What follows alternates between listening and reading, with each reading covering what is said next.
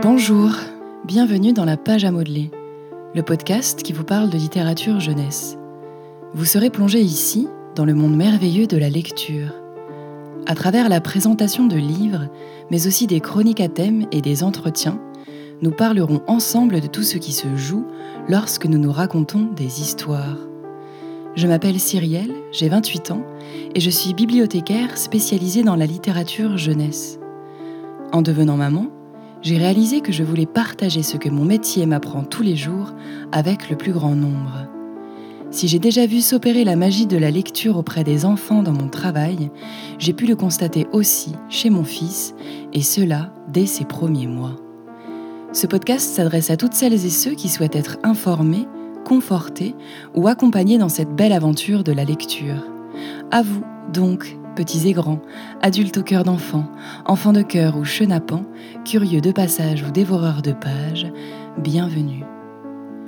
Si vous souhaitez réécouter les premiers épisodes et être tenu au courant des prochaines sorties, n'hésitez pas à vous abonner à la page à modeler sur toutes les plateformes de streaming et à suivre l'actualité du podcast sur Instagram sur la page à modeler tout attaché. J'y partage aussi tout un tas de contenus autour de la littérature jeunesse en complément du podcast. En attendant de vous y retrouver, je vous souhaite une bonne écoute.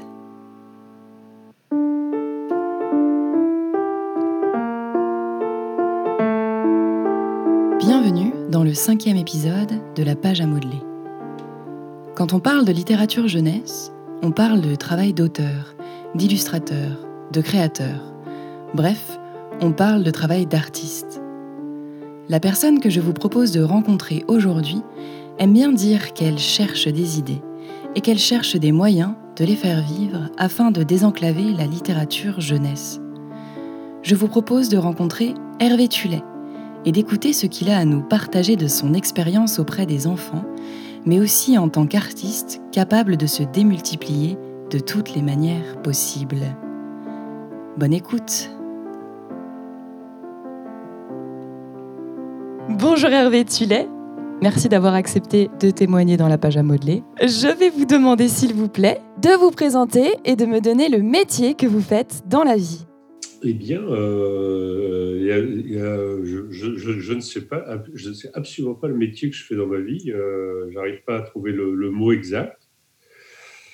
Euh, donc, donc, le métier est divers et c'est ça qui me plaît. Et, le métier, c'est de chercher des idées et de chercher des moyens de les faire vivre.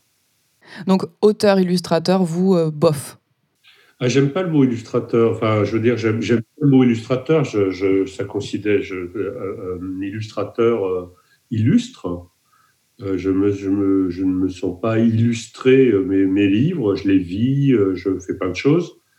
Auteur, oui, mais je trouve ça un peu réducteur parce que auteur ramènerait un tout petit peu plus, d'une certaine façon, au mot, peut-être. Je sais pas.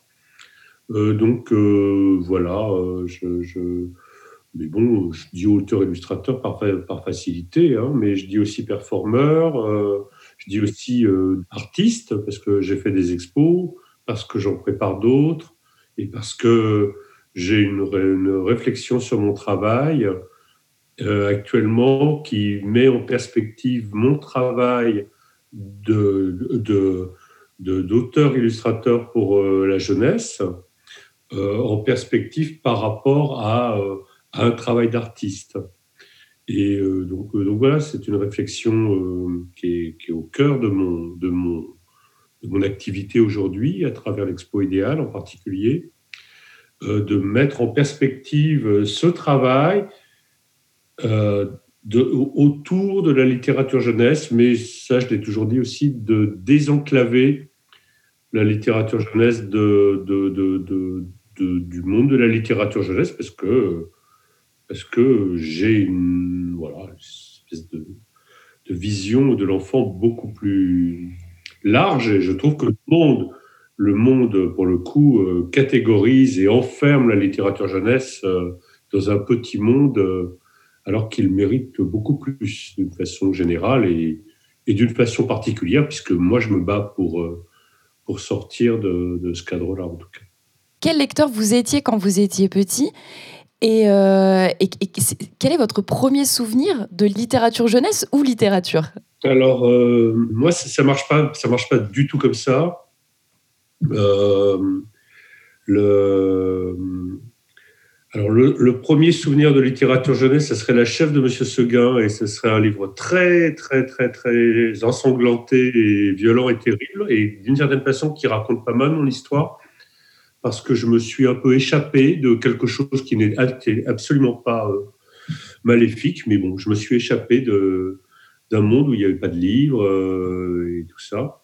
Je ne le rattache pas à l'enfance ou d'une certaine façon à une espèce euh, d'absence d'enfance ou de voilà de d'un certain vide et encore une fois sans sans, aucun jugement de valeur sur euh, sur euh, sur la vie que j'ai eue mes parents tout ça il n'y avait pas de livre quand j'étais enfant et c'était voilà les premiers livres ont été ont été euh, mystérieux. La, librairie est un endroit euh, inquiétant. Euh, il y a trop de livres. c'est difficile de rentrer dans une librairie. Donc, donc voilà, oui. Donc le livre, la conquête du livre, ça, date, ça date de mon adolescence, oui, clairement.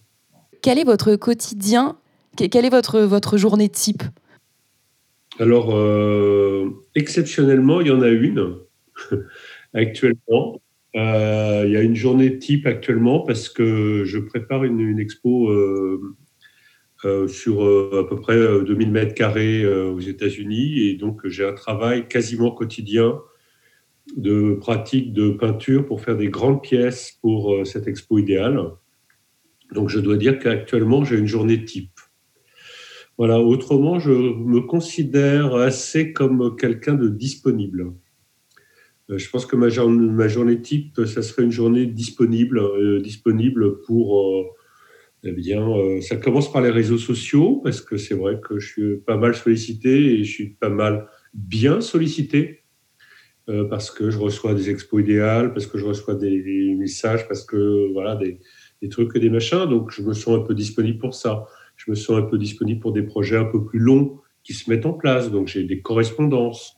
Donc je me sens disponible pour ça. Je me sens disponible pour marcher. Je me sens disponible pour lire. Je me sens disponible pour éventuellement trouver une idée, euh, éventuellement faire un dessin, éventuellement pas. Euh, voilà. Et après, euh, ça c'est le quotidien. Après, il y a quelques, ben, voilà, il y a quelques moments clés où où j'ai une idée, où je la mets sur un bout de papier ou dans un carnet. C'est plutôt un travail euh, plutôt de fulgurance. C'est plutôt un travail euh, de spontanéité. Donc c'est après ce travail-là que je vais aussi essayer de cultiver dans les livres. Je vais faire le livre avec la même spontanéité pour essayer de, de garder le contact avec, euh, avec, avec le, la spontanéité et, la communiquer d'une certaine façon. Euh, et, donc, ben voilà, ça peut m'arriver de passer trois jours, euh, quatre jours euh, totalement immergé dans un livre. voilà, puis après, je suis fatigué et après, j'essaye de faire rien pour voir qu'est-ce qui, va, qu'est-ce qui va se passer. Puis voilà. Est-ce que vous avez toujours voulu travailler pour la littérature jeunesse ou est-ce que c'est la littérature jeunesse qui s'est approprié votre travail? Euh, alors, euh, alors pour, être très clair par rapport à ça, j'étais euh, directeur artistique dans la publicité. J'ai quitté la publicité parce que je sentais que ça allait pas le faire sur le long terme. Je voyais les ordinateurs arriver, mon fils allait naître et là il y a eu une espèce de conjonction. Je ne me voyais pas, j'avais un peu presque honte d'être d'être directeur artistique et donc je quittais d'une façon assez soudaine la pub, comme mon fils, juste avant que mon fils naisse, c'est pour euh, devenir illustrateur. Voilà. Donc je suis devenu illustrateur. Je faisais de la peinture, je faisais des illustrations euh, diverses et, et j'ai tenté de faire un livre pour enfants parce que c'était un peu à la mode dans les années 90.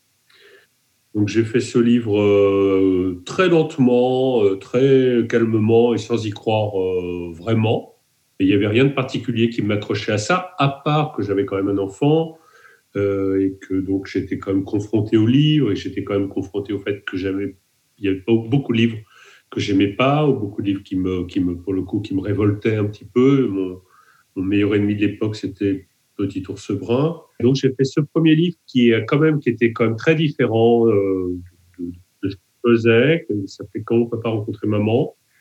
J'ai compris ce que je faisais parce que il y avait, voilà, c'est un livre qui a, eu un petit succès d'estime, mais qui n'a pas spécialement marché. Mais, mais je dirais que j'ai senti qu'il y avait des trucs à faire là au niveau des idées.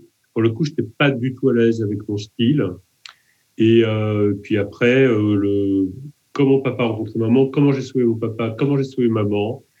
Et là, euh, d'un seul coup, Faut pas confondre, qui est un livre qui a un prix à Bologne, qui a, pas mal de, succès pour le coup, et qui est très fondateur de, quelque chose, les basiques, etc. Et avec le temps, avec la perspective, ne pas faire le, salon du livre avec ses classes qui défilent, etc mais de m'engager euh, clairement pour des gens dans des endroits particuliers. En l'occurrence, l'endroit pour moi fondateur, c'est la, la, Courneuve, euh, les bars des 4000, une enseignante formidable qui m'a qui m'a bouleversé, on va dire. Voilà, ça m'a bouleversé parce que j'avais un petit fond euh, dans moi d'un peu de souffrance par rapport à mon enfance probablement. Et là, et là, j'ai vu que je pouvais faire quelque chose de créatif, quelque chose de drôle, quelque chose de vivant. La première idée que j'ai eue, c'était de faire ensemble un livre pour des bébés. Euh, donc, euh, parce que j'ai toujours euh, ça, toujours pensé ça d'une certaine façon, que chaque enfant était relié à son bébé et que les enfants sont reliés au bébé d'une façon incroyable. Et, et donc, c'était une journée comme ça à la Courneuve. Je les avais rencontrés avant dans une librairie. Je les ai retrouvés pour une journée. Et on est parti le matin et on est arrivé le soir et on avait fait un livre euh, pour les bébés. Voilà, c'est devenu, euh, à travers ces expériences-là, euh, une, je dirais, une, évidence que, l'artiste doit s'impliquer dans la vie de la société et voilà, et puis cette évidence, c'était que ça m'apportait tellement, ça m'apportait émotionnellement, euh, et ça m'apportait parce que j'étais, parce que je venais sans a priori, donc sans cadre, tout était très spontané, et du coup ça cultivait ma spontanéité, donc d'une certaine façon ça cultivait non pas ma, recherche d'idées, certainement pas, mais ça cultivait mon, mon sens de l'improvisation, et puis, euh, et, puis mon engagement aussi, mon engagement, mon dialogue est clairement, ça c'est vraiment euh, hyper clair pour moi à cette époque. Je fais des livres pour les enseignants et les bibliothécaires avant de faire pour les libraires et les parents. Ils ont du boulot et ils ont autre chose à faire que de s'intéresser à la littérature jeunesse. Alors que les bibliothécaires et les enseignants, ils vont comprendre un livre que j'ai fait, ils vont comprendre pourquoi j'ai fait le deuxième, ils vont comprendre la logique de tout ce travail. Et ils vont utiliser ce travail et ils vont m'utiliser moi, moi physiquement ou moi à travers les livres. Donc c'était hyper clair pour moi. Et je l'ai vu. Hein. J'ai vu des gens qui venaient vers moi et qui me disaient à l'époque, euh, on ne comprenait pas ce que, ce que vous faisiez. Maintenant, on commence à comprendre et continuer. Il y avait, il y avait ce type de, de dialogue. Justement, vous parlez d'engagement. Euh, est-ce que vous pouvez euh, me, me, parler un petit peu euh, de, de l'expo idéale Oui, alors l'expo idéale, ben, moi j'ai toujours eu ce sentiment de, vous, de devoir me démultiplier. Donc ça s'inscrit dans une démarche. J'ai fait une expo à New York, je suis arrivé, j'ai eu la chance de faire une expo tout de suite, une grosse expo et à la fin de l'expo, j'ai pris un carnet et j'ai essayé de comprendre ce que des gens auraient pu faire de moi sans moi dans mon travail. J'ai essayé de comprendre ça et je l'ai mis dans un carnet. Dans le même temps, j'ai fait un Facebook Live avec le New York Times et j'ai ramené ce carnet et j'ai été euh, interviewé avec ma main qui dessine et qui raconte tout ça. Et dans un troisième temps, quasiment euh, dans la foulée, euh, Bayard euh, me propose, avec une, une entité canadienne, de monter un dossier art et art et éducation, un truc comme ça, pour un fonds. il y a beaucoup de bourses, et donc voilà. je dis ok, ben allons-y. Et puis voilà, puis j'ai rencontré des gens absolument formidables dans cette maison de production, parce qu'on a eu donc la bourse. Et donc, on est arrivé petit à petit à cette idée de l'expo idéale, qui était donc une expo de mois que l'on pouvait faire sans moi, à l'aide d'un certain nombre de vidéos, même un nombre certain de vidéos, euh, qui décrit un certain nombre de pièces, un certain nombre de manières d'accrocher, de, de, poser, de faire flotter dans l'air, etc., euh, etc. Et, et surtout, euh, bah, d'inciter à trouver d'autres idées, d'autres, d'autres, d'autres manières de faire, parce que c'est, avant tout, euh, c'est avant tout un état d'esprit. C'est pas du tout un truc figé dans un format. On peut la faire dans une boîte d'allumettes, on peut la faire euh, dans 2000 mètres carrés euh, quand je vais, comme je vais le faire l'été prochain. tout est possible. Les personnes ont accès aux vidéos et les personnes vont décider de de, jouer avec moi, euh, puisque je suis dans les vidéos, et de voir comment ça réagit avec euh, leur groupe, leur groupe étant leurs deux enfants, leur groupe étant euh, leur classe, leur groupe étant une ville, leur groupe étant beaucoup de choses. Et justement, vous répétez souvent ça dans vos interviews. L'accès au dessin est facile, l'accès au dessin est sans filtre. Ça, c'est quelque chose que vous dites beaucoup. Est-ce que ça vous tient à cœur euh, quand vous écrivez vos livres que ce soit justement accessible? Ça concerne que l'expo ou c'est vraiment quelque chose que vous avez en tête quand vous écrivez un livre euh, jeunesse? Euh, le, livre clé, je pense qu'il parle de, tout ça, c'est mon livre qui s'appelle J'ai une idée. Parce que je considère que mon travail, c'est de chercher des idées, déclencher des idées. Euh, je suis pas, je, considère ça parce que je suis arrivé à ça par un long cheminement. Je, je pas une attitude euh, qui était claire et posée dès le départ, mais c'était un peu ça. Et euh, donc petit à petit, je me suis, je me suis exprimé avec des points, des traits, des tâches et des gribouillages parce que c'est le vocabulaire de, de, de l'enfant, de base même du bébé. Et donc, ça veut dire que tout le monde peut faire des points, des traits, des tâches et des gribouillages. Et donc, ça veut dire que le filtre du dessin, qui est un filtre culturel important, qu'est-ce que je vais dessiner? Je ne sais pas dessiner. Euh, c'est dur de dessiner euh, des maisons. Comment je vais dessiner une maison, etc. moi, j'ai résolu ça par les signes. Après, pour rajouter un tout petit peu, un bonhomme, c'est un bonhomme, c'est un, un, carré, deux bras pour les, deux traits pour les bras, deux traits pour les jambes, un rond pour la tête, et basta. Et donc, tout ça, ça donne un vocabulaire un matériel, une technique qui est tellement accessible qu'on l'oublie. Donc, on va passer directement à autre chose. Et donc, on va passer directement à qu'est-ce qu'on fait avec ce gribouillage. Et alors là, ça devient intéressant. On le fait comment? On le fait petit, on le fait moyen, on le fait grand, on le fait dedans, on le fait autour, on le fait au-dessus. On rajoute un point, on rajoute deux points, on rajoute trois points, on rajoute des traits, des traits droits, des traits courbes. Euh, des tâches dedans, des tâches autour, des tâches dessus, des tâches qui recouvrent tout, etc. etc. Ça n'en finit plus. Si mes 2000 mètres carrés de Buffalo, ça va être ça. Ça n'en, ça finit plus. Je ne veux pas m'arrêter. Ça, continue. Donc, c'est tout ce rapport à l'accessibilité qui fait que c'est plus là que ça se passe. Ça se passe dans l'appropriation, ça se passe dans l'émotion, ça se passe dans l'énergie, ça se passe dans le partage, ça se passe dans le travail qu'on va faire en groupe, ça se passe dans l'énergie de groupe et, voilà, et ça se passe dans ce qui va se passer là. Et moi, mon art, c'est de créer les conditions pour ce qui va se passer là.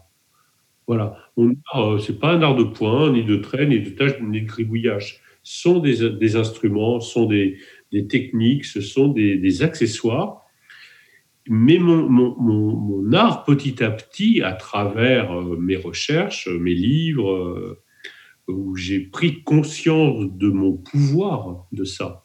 Non, parce que voilà, je ne suis pas un intellectuel, je n'avais pas une position théorique, mais voilà, pratiquement par euh, les expériences dans les écoles, les workshops, les trucs, et ben voilà, je suis arrivé à cette conclusion il y a longtemps, hein, il, y a, il y a dix ans, avec un livre qui a été probablement un tournant. Mais euh, euh, voilà, je suis arrivé à cette à cette évidence pour moi, je vais donner à voir. Est-ce qu'on peut dire par exemple que vous créez le mouvement? Dans mon podcast, je me demande toujours, euh, mais euh, comment est-ce qu'on intéresse les enfants euh, aux livres? Comment on les fait lire, etc. Bon, il y a tout, un tas de questions, mais moi, ce que, je, vois dans votre travail, c'est vraiment que concrètement, l'enfant, ça crée le mouvement, on a envie de tourner les pages, ça appelle à l'action.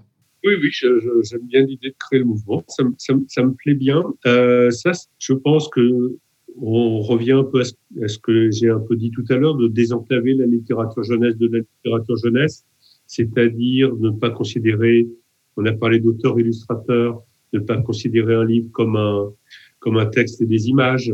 Donc c'est pour ça que j'aime pas, j'aime pas tellement, pour moi, encore une fois, cette idée de d'auteur-illustrateur, parce que pour moi, le point de départ, c'est le bébé. Et le, le bébé, pour moi, je le vois comme un être total, qui sait tout, qui voit tout, qui comprend tout, qui profite de tout, qui comprend rien, mais qui, prend tout. Il prend, prend tout. Et donc, ça veut dire que le livre n'est pas juste un livre avec un texte et une image, mais un livre est une expérience. Et donc, à partir du moment où le livre est, pour moi, est une expérience, ça veut dire qu'il est désenclavé de son rapport texte-image, de son rapport euh, première page, dernière page. Euh, voilà, et donc, il devient son, il devient mouvement, il devient spectacle, il devient qu'est-ce que c'est Là, c'est aussi c'est des relations euh, qui me permettaient de sortir de la littérature jeunesse. Qu'est-ce que c'est qu'un livre? Euh, Un livre, c'est un espace, un espace avec des pages. Qu'est-ce qu'on va faire avec ça? Donc ça, c'est une attitude, je dirais, conceptuelle par rapport au livre. Le rapport au livre, le rapport à la tranche, le rapport au recto, le rapport au verso. Euh, euh, autre élément important, c'est aussi la, chorégraphie. Euh, euh, donc c'est un livre, mais ce sont des mains. Et pour moi, les mains, ce sont des danseurs. Les doigts dansent, les doigts vont intervenir. un livre, c'est des pages, mais des pages, elles peuvent être trouées. elles peuvent être trouées. Donc si on ramène de la lumière, il se passe quoi? Ou si on le met dans le noir, il se passe quoi? Qu'est-ce qu'on fait du lecteur qui est à côté? Qu'est-ce qu'on fait? Un livre, c'est quoi? Un livre, on est combien autour d'un livre?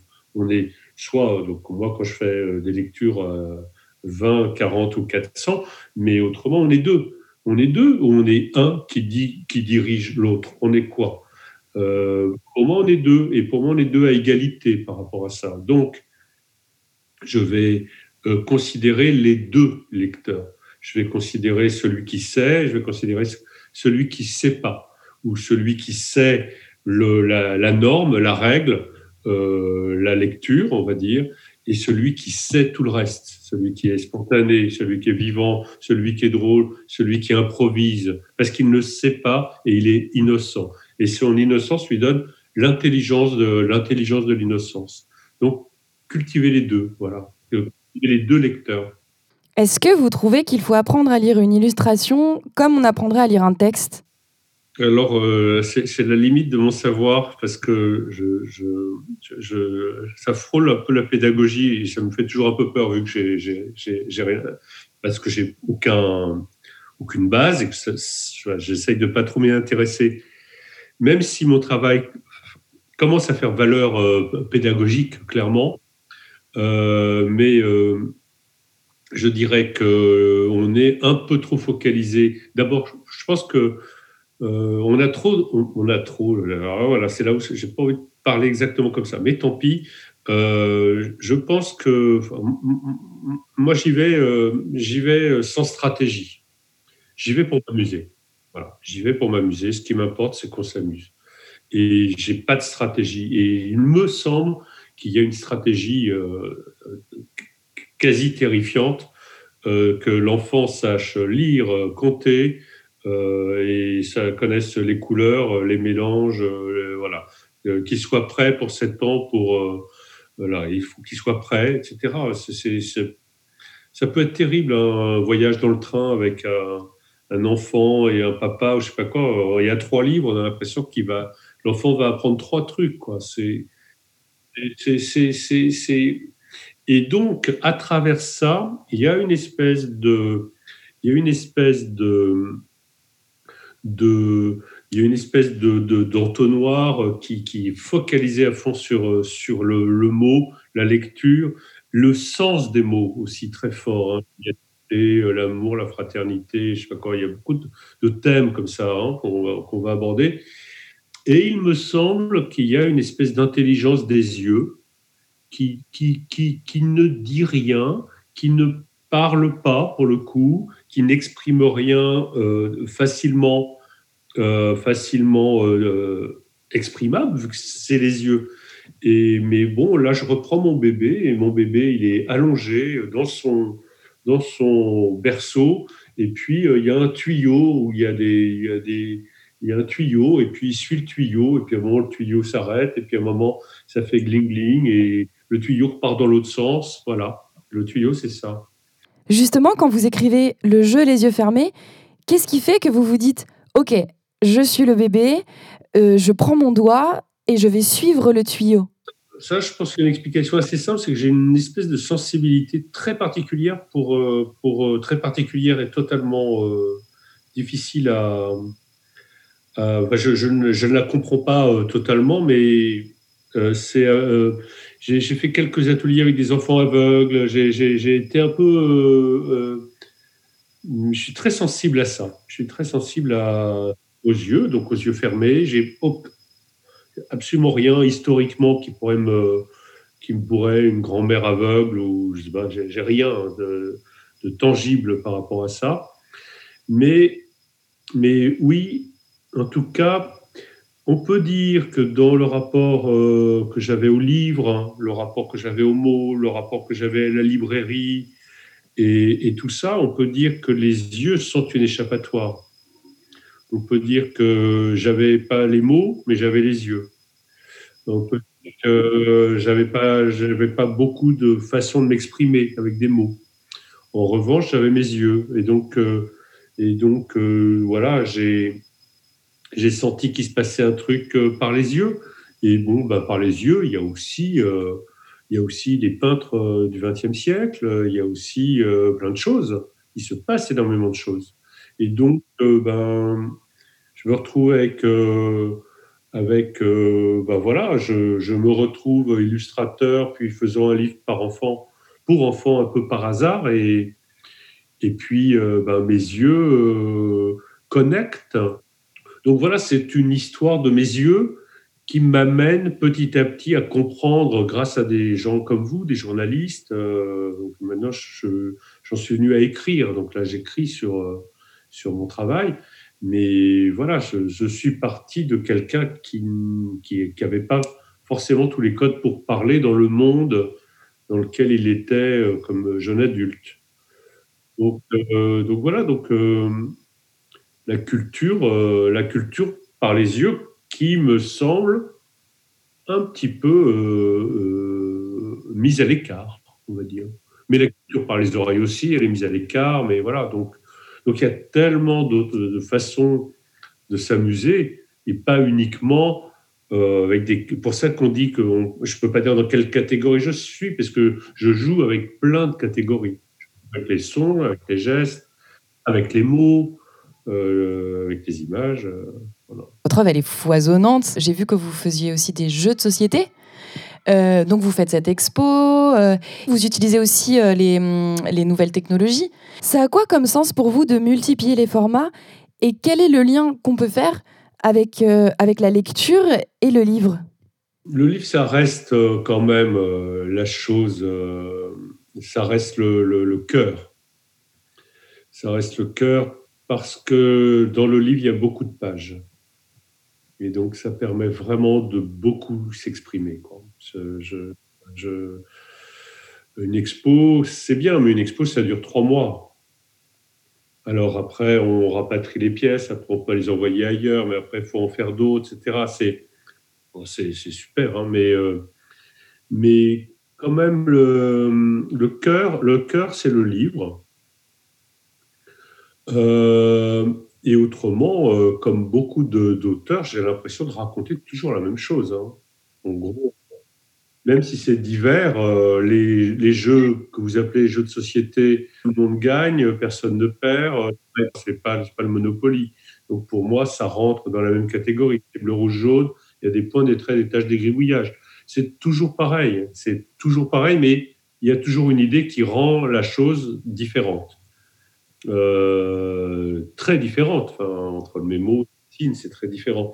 Mais d'une certaine façon, ça ramène toujours à la même chose et ça ramènerait peut-être à quelque chose autour de le mot qui me vient à la tête, c'est euh, démerde-toi, mais, mais oui, fais-le toi-même, quoi. Une espèce de, de, de, rapport à une sorte de, grande autonomie par rapport, au, par rapport à la proposition. Et donc, j'ai toujours, je suis toujours dans le cadre d'une proposition. Et après, cette proposition va être interprétée. Voilà, c'est ça qui est la, clé euh, pour moi euh, d'une idée que je valide, cette idée est validée si c'est une proposition. Si cette idée est trop fermée, trop bloquée, trop nette, trop précise, trop moi, trop regardez, c'est moi que là, je vais vous montrer, ça commence là, ça se termine là, waouh, bravo, euh, ça m'intéresse moins. C'est quoi une victoire pour vous quand un, un enfant prend un de vos livres? Est-ce qu'à un moment, vous vous dites euh, Ah, c'est bon, il, a capté un truc? Non, il y a très très longtemps, et, je, pense que c'est le bon. Euh, je pense que c'est ma réponse. C'est euh, une, petite fille dans un salon du livre, pour le coup, qui, avec sa maman, elle prend comme ça un, turlututu. Et sa maman lit Alors turlututu arrive et dit Aklaboum shlak. Et la se met d'un seul coup à dire Aklaboumchlac Et la maman la regarde du genre, mais qu'est-ce voilà, il y a quelque chose qui s'est passé que j'ai pas compris là. Et je pense que je pense que c'est c'est effectivement ça qui m'intéresse. Euh, cette frontière entre l'enfant et l'adulte, cette position entre l'enfant et l'adulte que je cultive terriblement quand moi je vais beaucoup moins, mais quand on me dit je suis un grand enfant, je sais pas quoi, mais c'est vrai que je suis très, très spontané, très vivant, très drôle, très, très, c'est pas moi de dire que je suis drôle, mais quand même, je pense que, en tout cas, je me fais rire. Et en tout cas, je suis très, très, très, très euh, spontané et, comme j'ai dit tout à l'heure, pas dans la stratégie euh, et, totalement dans le jeu. Et, et j'aime et, voilà, je pense que ce qui m'intéresse, c'est cette relation entre l'enfant et l'adulte, cette cette cette confrontation, cette possibilité à chacun de changer de rôle. Est-ce que vous pouvez me parler de, vos éditeurs et c'est quoi votre histoire un peu euh, Enfin, vous avez commencé où euh, Où vous en êtes aujourd'hui euh, Qui édite quoi? Parce que entre les, les, jeux et les livres, enfin, est-ce que c'est la même chose ben, L'histoire de l'édition. Donc, j'ai commencé mon premier livre chez Hachette et mon éditrice m'a dit il faut pas rester, il faut pas rester, c'est pas pour vous. Et j'ai rencontré Jacques Binstock qui était effectivement euh, un éditeur incroyable, magnifique, euh, qui donnait beaucoup de confiance, beaucoup de liberté, et qu'il disait oui, et après il s'en allait, et en gros on se retrouvait tout seul avec son projet à le faire, et si c'était bien, c'était bien, si c'était pas bien, ben, il le prenait pas, ben, je sais pas, en l'occurrence pour moi, euh, c'était comme ça qu'il fallait que ça marche, donc j'étais très un peu effrayé bien sûr avec ce faut pas confondre. Là, mais en même temps très à l'aise avec cette idée-là. Et puis, euh, donc, pour moi, c'était Jacques, mon éditeur, avec Brigitte Morel, c'était mes, mes, éditrices, enfin, éditeur-éditrice. Et puis, euh, malheureusement, ils ont monté Panama, ce qui était une belle, belle aventure, mais qui s'est terminée un peu tôt. Et là, euh, là, il y a eu d'un côté Faidon, qui est un éditeur qui suit pas très très bien ses auteurs, donc donc c'est pas des relations très heureuses, on va dire. Et puis j'avais fait un livre avec euh, Isabelle Bézard euh, chez Bayard.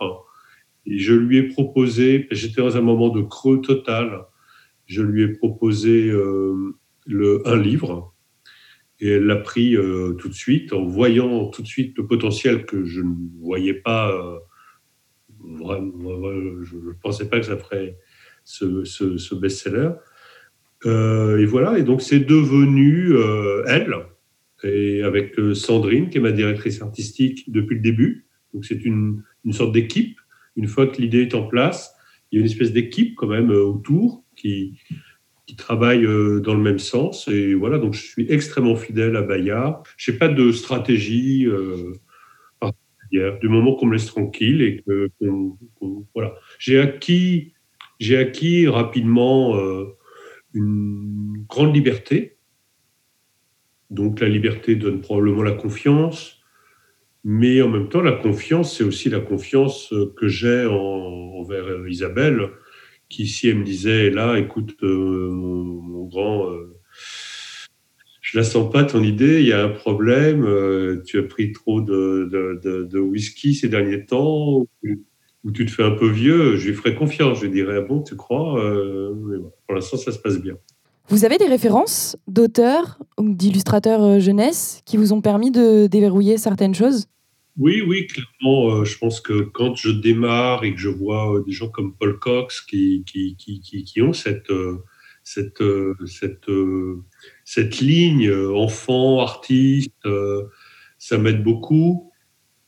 D'une certaine façon, euh, comme Agatha aussi, d'une certaine façon, Tommy Ungerer parce que parce que c'est un parce que c'est une, œuvre en soi. à l'époque, au tout début, j'aime beaucoup Alain Le et en revanche, après, mais après, j'ai découvert et j'ai découvert Enzo Mari et Bruno Munari. Là, clairement, euh, je me sens extrêmement euh, à l'aise avec euh, des gens comme ça. Et d'ailleurs, j'ai pas mal de projets en Italie actuellement et je pense que j'ai bon, une réception très forte et très particulière en Italie. Et je pense qu'elle est due à cette culture de la pédagogie et de l'art et que tout ça est, et, c'est déjà quelque chose qui existe. Et il y a un truc qui m'a énormément... Euh, bon, je dirais je parle au passé parce que je vais plus dans les écoles, je vais très peu dans les écoles. J'étais vraiment euh, frustré de faire quelque chose de formidable et que cette, cette chose n'existe pas au-delà de ce que je faisais. Et c'était pas du tout... Euh, voilà, c'était... c'était J'avais envie de j'avais envie de partager, j'avais envie de donner des exemples et j'avais envie que cette, chose serve à d'autres. Toujours cette idée-là de partager. Je, trouvais qu'en France, on était très isolés. On faisait ça, on allait à la Courneuve, on rentrait le soir et basta, c'était fini, il ne se passait plus rien. Et je trouve qu'en Italie, il y a deux ou trois groupes là qui me suivent. J'ai un partage incroyable entre tous ces gens autour de, de mon travail. Je sens il y a, ce, il y a un bouillonnement autour, dans mon travail, par mon travail en France, mais je ne sens pas, ou je sens trop peu, le, l'échange, le partage, la communauté. Peut-être ça existe, hein, mais moi, je pense que c'est relativement des petites communautés qui se partagent des choses, mais c'est relativement individuel. Et, et on n'a pas la culture de penser que quelqu'un comme moi euh, de l'associer à, des gens qui seraient l'équivalent en France de Munari. Hein, c'est-à-dire quelqu'un qui est un artiste, en l'occurrence Munari un designer, un, peintre, un sculpteur, un pédagogue, et que tout ça, voilà, et qu'il y a, il y a, Munari, mais il y a Enzo Mari, pareil, designer, mais créateur de jouets, mais créateur de livres, et puis il y a euh, euh, Reggio, et puis il y a Montessori, et puis il y a voilà, donc il y a une espèce de culture comme ça qui, qui ne crée pas cette frontière, cette limite entre euh, l'enfant, la pédagogie et l'art. Là, il y a quelque chose qui, qui, passe, tout ça passe, tout ça est pour eux. Voilà, c'est pour Ça, c'est, voilà, c'est, vivant, ça bouge, etc. Et donc, euh, d'où je pense, euh, je me sens assez adopté en Italie dans dans, dans, tout ce travail. Et si je faisais une expo dans une galerie, ce que j'ai jamais fait, je me demande si ça serait pas plus pertinent de la faire en, en Italie. Que justement, euh, je pense que ça passera mieux, moins. Euh, qui c'est celui-là, quoi Je ne considère pas non plus. Enfin, pour moi, euh, l'enfant, euh, l'enfant, c'est notre avenir et je pense qu'il a quelque chose à dire sur son avenir parce que on n'a pas vraiment donné l'exemple. Et je pense qu'il a quelque chose à dire. On voit bien euh, si on met des, des, des, des jeunes, euh, des jeunes enfants, enfin je veux dire des enfants de 10-12 ans, qu'on les met à l'ONU, hein, qu'on leur demande de parler sur le monde, ils ont des choses à dire. Les enfants et les enfants plus jeunes, quand je vois euh, la manière dont je conduis euh, certains ateliers, pour le coup des enfants jeunes, ils ont besoin de cette responsabilité. Ils ont besoin de de prendre. Moi, j'arrive, je ne sais pas ce que je vais faire, et puis je vois de la peinture là-bas, des, des feuilles là-bas. je dis, ben, prenez les peintures, prenez les feuilles, et puis on fait ça. ils vont le faire. Enfin, je veux dire, il n'y a pas besoin il n'y a pas besoin d'un cadre, d'une organisation, d'un adulte qui décide où on va mettre les trucs et les. Les choses vont se faire extrêmement naturellement. Et, ça, c'est extrêmement frappant, ce rapport à la, responsabilité. Parce qu'à un moment, ils ont, ils ont envie de participer. D'accord. Je vais vous poser la question que je pose à tous les invités. Si vous deviez offrir un livre de littérature jeunesse, ce serait lequel? Le livre que j'offrirais n'importe qui, euh, ça serait euh, Que font les gens toute la journée de Richard Scarry. Et, pourquoi? Parce qu'il me semble que la base, la base, déjà une première remarque, le nombre d'enfants qui ne savent pas ce que font leurs parents, c'est hallucinant. Hallucinant.